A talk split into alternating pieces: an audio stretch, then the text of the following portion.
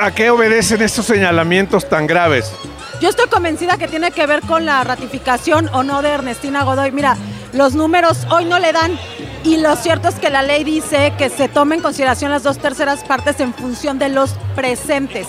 Si ella asusta a ciertos diputados, como lo intentó hacer conmigo con esta eh, carpeta de investigación por narcomenudeo, y a, a alguno o alguna otra diputada creen que se- no, no saben de qué se trata o lo que sea, pues claro que te asustas, ¿no? Y, y es muy humano.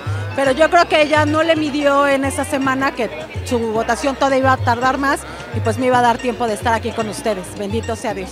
Legalmente, ¿cómo vas a proceder, diputada? Justamente tengo una reunión con mis abogados. Esto sí tiene que ser bien cuidadoso porque no puede ser que estemos en una ciudad donde ya el autoritarismo sea la, pieza clave de cómo funcione una elección.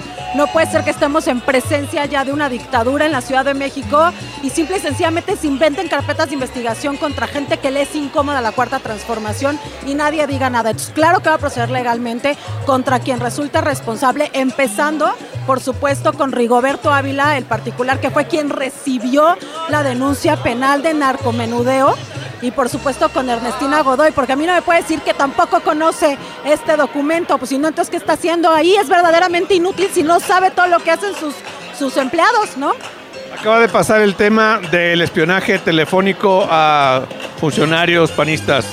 Sí, justamente, y lo niega. O sea, además una investigación muy seria del New York Times, donde incluso ellas, eh, las reporteras, ya salieron a, contestarle a Ernestina Godoy, que, que viene todo de documentos completamente fidedignos y, e insisto, de una investigación seria, pero ellos siempre les gusta negar la realidad. Nosotros no lo vamos a hacer y vamos a proceder en su contra. Más información en mexinews.com.